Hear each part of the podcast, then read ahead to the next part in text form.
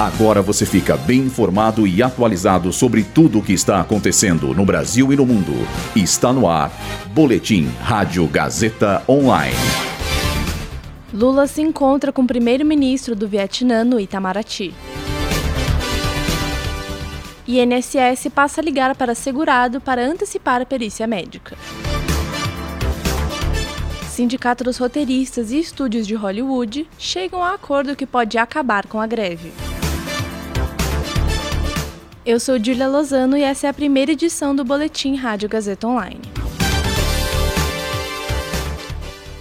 O presidente Lula se reuniu hoje com o primeiro-ministro do Vietnã no Palácio do Itamaraty. Na ocasião, os chefes de Estado assinaram acordos de cooperação nas áreas de agricultura, educação, defesa e cultura. Depois da assinatura dos acordos, Lula defendeu ampliar e diversificar as relações comerciais com o Vietnã. Segundo o petista, os dois também discutiram o interesse vietnamita em firmar um acordo comercial com o Mercosul. Além disso, Lula agradeceu o apoio do Vietnã pela entrada do Brasil como membro permanente do Conselho de Segurança da ONU.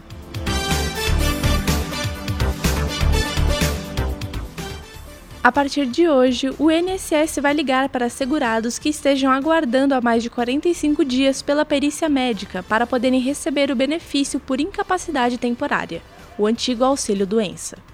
Para agilizar esse contato, o INSS irá utilizar o número 11 2135 0135 para remarcar o atendimento ou para confirmar ou antecipar o agendamento de perícia médica e avaliação social. Contudo, esse número não está programado para receber chamadas telefônicas ou mensagens por WhatsApp. Assim, caso o cidadão fique com dúvida, o INSS recomenda que ele faça uma chamada para o número 135 da central de atendimento. É importante ressaltar que o INSS não entra em contato com o segurado para pedir número de documentos, fotos para comprovar biometria facial, número de conta corrente ou senha bancária.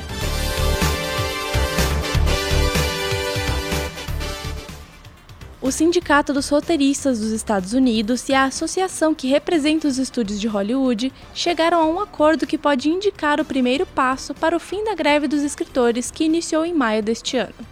No último sábado, os advogados dos dois lados se encontraram após quatro dias de reuniões, nas quais debateram temas que impactam o trabalho dos roteiristas, como o uso de inteligência artificial. Mesmo com o acordo, a Associação dos Escritores afirma que a greve continua até que o sindicato libere a volta para o trabalho. É possível que o acordo seja oficializado amanhã. Esse boletim contou com roteiro de Julie Lozano e Heloísa Rocha, suporte técnico de Agnoel Santiago, supervisão técnica de Roberto Vilela, supervisão pedagógica de Rogério Furlan, direção da Faculdade Casper Libero, Marco Vale. Boletim Rádio Gazeta Online. Rádio Gazeta Online. Você conectado.